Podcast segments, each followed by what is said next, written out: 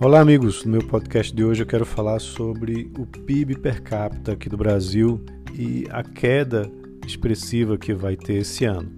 Né? A gente é, vale lembrar que o PIB per capita ele é obtido pela, é, pela divisão né, da, uh, do PIB, ou seja, tudo que foi produzido naquele país né, em determinado período, pela população também daquele país no mesmo período, certo? E o PIB per capita ele é sempre analisado, comparado dentre os países, porque é uma medida de fácil mensuração.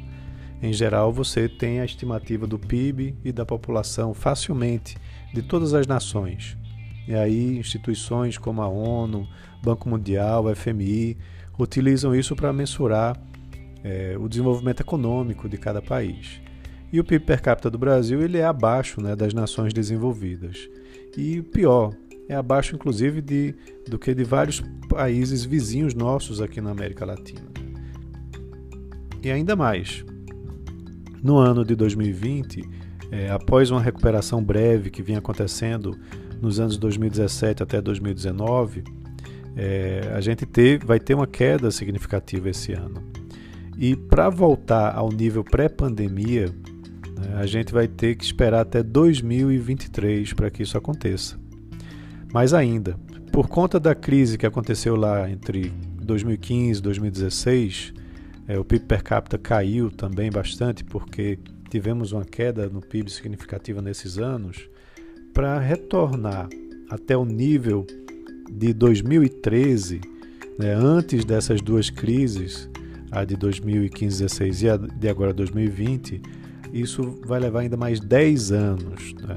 A gente vai ter aí 10 anos de recuperação do PIB per capita, se tudo se mantiver num crescimento normal, né? para que você retome essa década perdida que aconteceu aí nessa década de 2010 a 2020. Então, é algo muito complicado para se reverter. É, vale lembrar que isso poderia ser acelerado desde que o país tomasse proveito, tirasse proveito do bônus demográfico que a gente é, ainda tem um pouco dele, apesar de que está diminuindo né, ao longo dos anos. Ou seja, os jovens estão diminuindo em quantidade e os velhos estão aumentando, os mais idosos estão aumentando em número. Então esse bônus demográfico está passando. Outra forma de aproveitar e acelerar isso seria através de ganhos de produtividade, na produtividade da mão de obra. É, e para isso precisamos de investimentos. Mas vale lembrar o que? O setor público não tem como investir, né? está altamente estrangulado, sem recursos, com endividamento que subiu bastante esse ano, e resta ao setor privado fazer esses investimentos.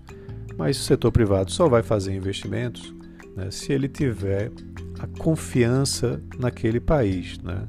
Confiança de que vai fazer o um investimento e as regras não vão mudar, que é o sistema tributário é, vai é, ser simples para que você faça um investimento. E é justamente isso que a gente precisa aqui no Brasil. A gente precisa dessas reformas é, essenciais para a economia, estruturadoras, que elas sejam retomadas, que elas sigam para frente, né? e principalmente a reforma tributária, que é uma reforma que pode simplificar muito a vida tanto do cidadão como também das empresas e dos investidores, trazendo confiança e, consequentemente, investimentos aqui para o país. Então, é, esse seria o caminho para poder acelerar né, a retomada desse ganho é, na renda, é, no PIB per capita do brasileiro. Então é isso. Um abraço a todos e até amanhã.